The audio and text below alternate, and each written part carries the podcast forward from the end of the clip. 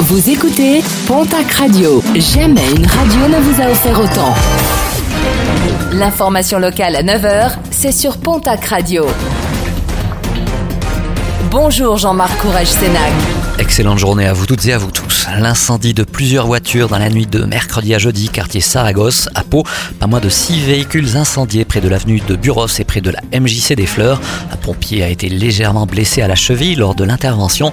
Une enquête a été ouverte pour identifier le ou les auteurs de ces incendies.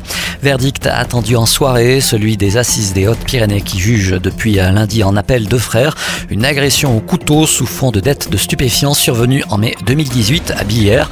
Leur victime, un jeune qui a miraculeusement survécu à ses blessures. En première instance, à Pau, ils avaient été condamnés à 13 et 15 ans de réclusion criminelle.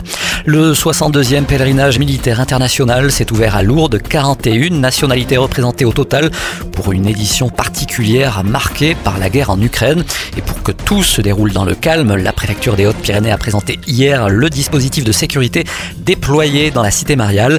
Pas moins de 300 personnels mobilisés pour assurer la sécurité de l'événement. Plusieurs arrêtés ont également été pris par la ville, notamment pour limiter la consommation d'alcool. Le programme sportif de ce week-end avec en rugby la demi-finale de la Coupe d'Europe et le déplacement du stade toulousain demain samedi à Leinster. En Pro D2, ce soir, place à la 30e et dernière journée de la phase régulière. L'aviron bayonnais reçoit l'équipe de Rouen.